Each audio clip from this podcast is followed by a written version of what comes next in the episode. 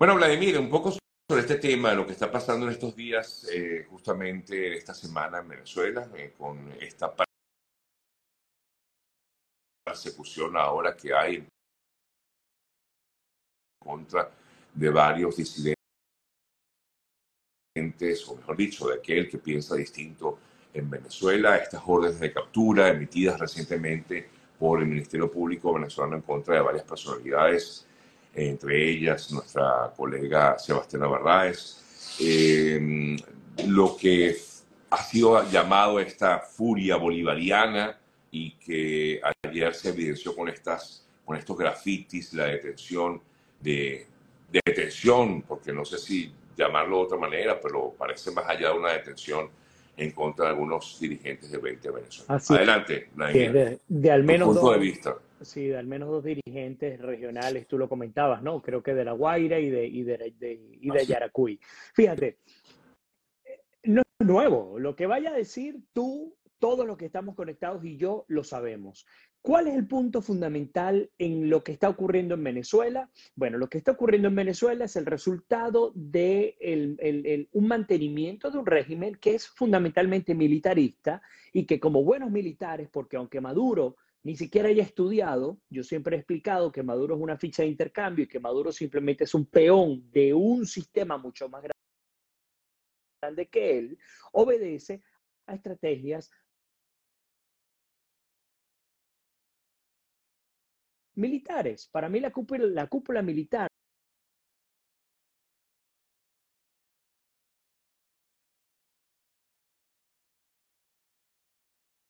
dictadura chavista en Venezuela, así como no lo fue el sistema castrista en Cuba, como no lo ha sido el de Daniel Ortega en Nicaragua. Entonces, ¿qué está ocurriendo? Bueno, cuando ellos necesitan atacar o contraatacar, lo hacen sin ningún tipo de temor, sin ningún tipo de, de, incluso midiendo lo que puede ocurrir dentro y fuera del país, pero midiéndolo van adelante como tengan que ir. La, eh, comencemos antes de lo que ha ocurrido contra el ataque de 20 Venezuela. Hay que hablar, por ejemplo, de las órdenes de detenciones por un presunto intento de magnicidio por parte de figuras como Tamara Sujú eh, o como Sebastián eh, Barraez. Vamos a hablar de estas dos figuras más allá de ir al, extenso de, de, la cantidad de personas que están involucradas en este, en este presunto asunto, ¿no? Eh, yo creo que todos estamos claros de que por un lado tienen una Tamara Sujú, que ha sido una defensora de los derechos humanos por décadas enteras, que se ha encargado de denunciar dentro y fuera del país al régimen, y por otro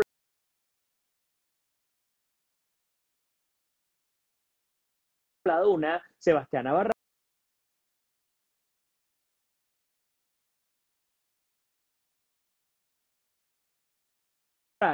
que es la fuente quizás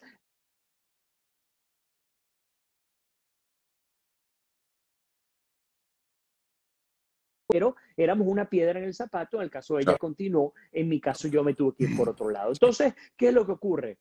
Estamos viendo que un régimen que va a responder naturalmente a lo que normalmente hace, es decir, todos lo sabíamos. Nosotros hablamos tú y yo el año pasado, Sergio, sobre estas negociaciones en Barbados, sobre los supuestos acuerdos, y yo les decía, y a mí me caían encima, no, pero es que Vladimir, tú sí eres pesimista, y esto y lo otro, pero es que hay que apostar a las elecciones, y yo les decía, bueno, es que yo creo que lo que está haciendo María Corina Machado es loable, es genial, hay que movilizar las masas, sin duda alguna María Corina está representando una esperanza, pero no podemos ser estúpidos, no podemos pensar en que vamos a ganar y que esta gente simplemente va a entregar. Tan, tan cierto es, es esto que ya se nos fue prácticamente el mes de enero, Sergio, y entonces nos encontramos con una investida como nunca en los últimos meses en Venezuela, donde se están metiendo contra todo aquel que sea disidente en el país, están metiendo preso un gentío y en paralelo, hasta estas, a estas alturas, no tenemos ni siquiera fecha de elecciones, ni siquiera sabemos si se van a llevar a cabo las elecciones en Venezuela en 2024, y perdóneme que sea... Es así, tal, este punto.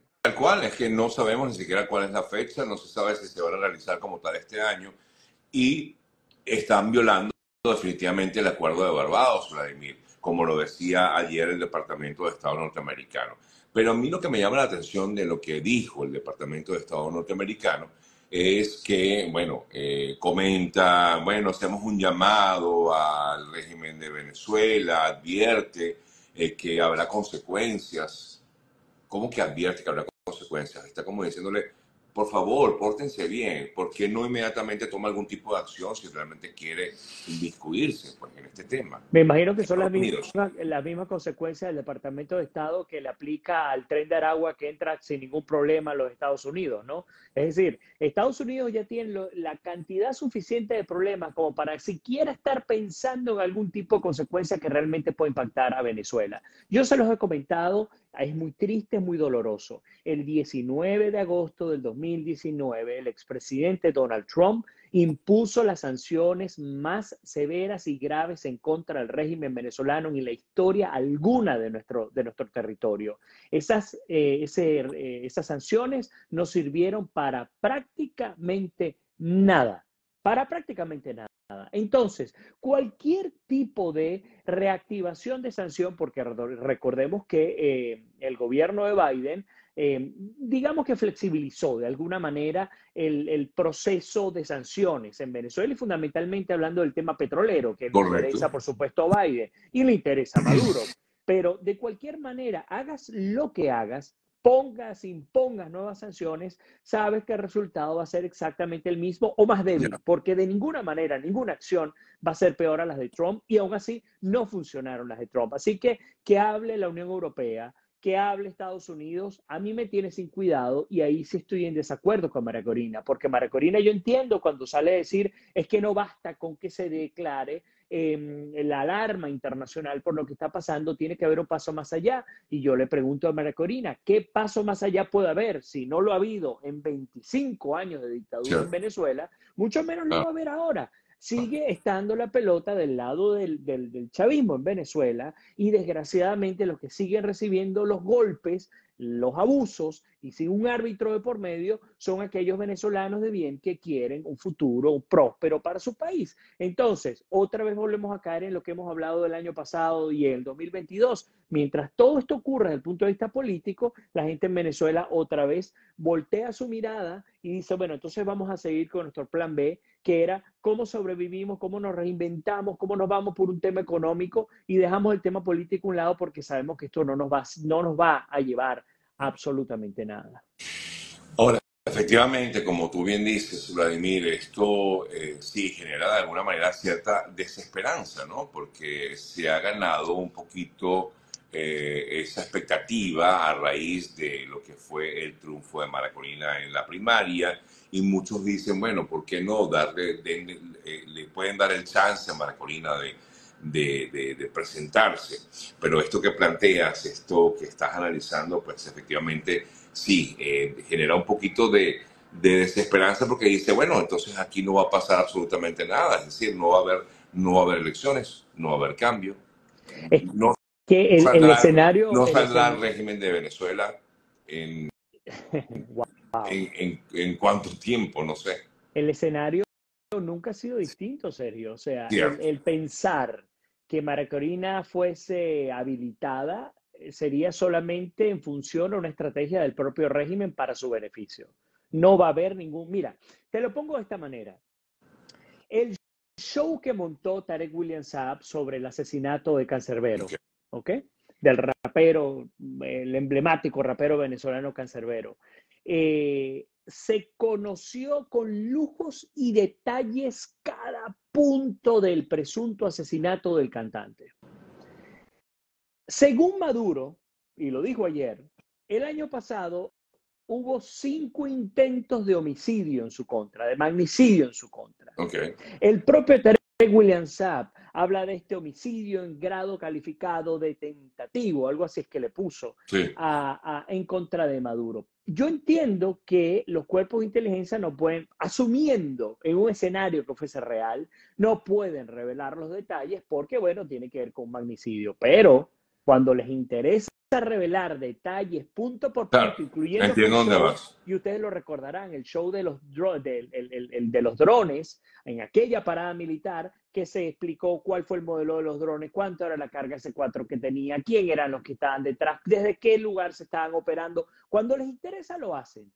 Pero cuando es un montaje y un teatro de operaciones, no. Y en paralelo, el efecto de la puerta giratoria, el que hemos hablado tú y yo, sigue moviéndose. Acaban de liberar a unos presos políticos eh, venezolanos y además norteamericanos a través de un acuerdo con Estados Unidos. Le soltaron la otra, otra de las perlitas de Estados Unidos y le manda a Venezuela a Alex Saab, que por cierto anda de shopping por allí en los moles de Margarita. Y mientras eso ocurre, bueno, el régimen dice, vámonos a una nueva tanda de detenciones y vamos a reventarle las patas a la mesa con quienes más nos dan dolores de cabeza. Bueno, ¿quién me revela los secretos militares? Sebastián Navarraez. ¿Quién me, quién me está reventando las patas en torno al tema del, de los derechos humanos? Tamara Sujú. Entonces vámonos en contra de esta gente. Y así lo hace. Y no hay nadie, porque no solamente no hay independencia de poderes, sino no hay eh, consecuencia alguna, no hay oportunidad, no hay ni siquiera la, eh, ni siquiera pasa el miedo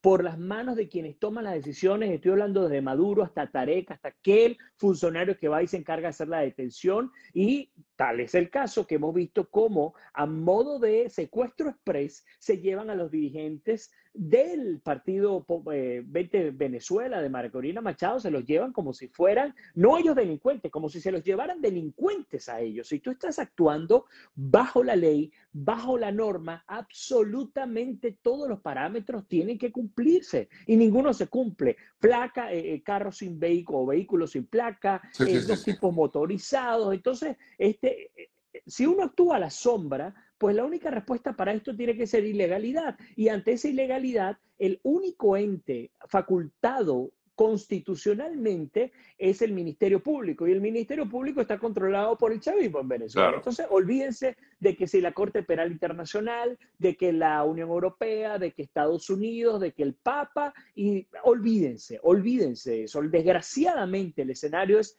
fatal, es patético. Ahora, ¿eso significa que debemos claudicar y que María Corina Machado debe dejar esto? De ninguna manera, pero yo temo también por la seguridad de María Corina Machado, no solamente por su vida, sino por su libertad también, porque María Corina Machado, a diferencia de Guaidó, María Corina es una mujer que ha enfrentado de frente, y perdónenme la redundancia, de frente al régimen y ha sido vertical. Y cuando digo diferencia de Guaidó, es que hay muchas dudas en torno a cómo se gestionó a través del G4 el interinato con una especie de convivencia que María Corina no ha comulgado con ella. Así que el escenario y la figura de liderazgo son diametralmente distintas. Eh, y, la pregunta que surge siempre, Vladimir, entonces, ¿qué hacer? ¿Esperar? Eh, ¿Resignarse? Eh, no sé, o sea, al final, ¿qué, qué, queda para el ciudadano común en Venezuela? Ante este escenario que estamos viendo, ¿no? Cómo empieza el, año en Venezuela es un buen punto, ¿no? Porque yo creo que el régimen está propiciando lo que propició en el 2014 en el y en el 2015 una desesperanza, pero ante la desesperanza propició violencia. En el 2015, cuando, gana, eh, cuando ganamos la Asamblea Nacional, la mayoría absoluta teníamos en su oportunidad después calificada, etcétera, em, el régimen se encargó de crear este ambiente que está creando hoy, escúchenme bien, lo que está creando hoy para hacer que la gente saliera a las calles, para que se generara un proceso de violencia y tras ese proceso de violencia vinieran muertes nuevamente, vinieran detenciones nuevamente y vinieran acciones concretas, entre ellas en la constitución de la Asamblea, de, la, de la nueva constituyente, la renovación de los poderes legislativos. Es decir, el régimen tuvo un plan para crear una desestabilización interna promocionada por el propio régimen, por supuesto, tratando de hacer creer que era de parte de la oposición para cambiar las fichas y las reglas de juego. ¿Qué significa esto? Esto es un año electoral, Corina no la van a habilitar, el régimen no va a permitir que ni ella ni que otra persona gane que no sea una ficha de cambio del régimen, entonces el régimen se puede jugar a ir impulsando otra vez a la gente que ya estaba tranquila buscando su, vida económica, su, resolución de sus problemas, empujándolos nuevamente a la calle y al empujarlos a la calle, volver a crear acciones de violencia que le permitan suspender, por ejemplo, este año las elecciones presidenciales con justificación de que, bueno, hay una inestabilidad, hay que decretar un toque de queda, etcétera, etcétera, etcétera. Así que cuidado, porque las cosas pudieran empeorar en, en fondo y en forma de cara a la crisis que está ocurriendo en Venezuela y créanme, puertas afuera, la comunidad internacional está atada de manos, no hay nada que hacer que persuada al régimen venezolano. La única manera de que el régimen venezolano sea persuadido es que haya una amenaza real interna y no la tiene. Una amenaza que lo obligue a que cuando se siente, no se siente para una payasada, no se siente para jugar a ganar tiempo en esta elasticidad política, sino que se siente porque se vea contra la pared. Ese contra la pared prácticamente no, no ha existido y cuando ha existido, desgraciadamente, ha sido saboteado internamente por la oposición, porque sabemos que además el régimen, como buen estratega militar, ha metido dinero, ha metido soborno, ha comprado gente del lado de la oposición y se nos han caído las iniciativas en las que hemos estado olfateando la libertad, ha estado allí, la hemos casi que tocado y desgraciadamente se ha caído también por este tipo de estrategias.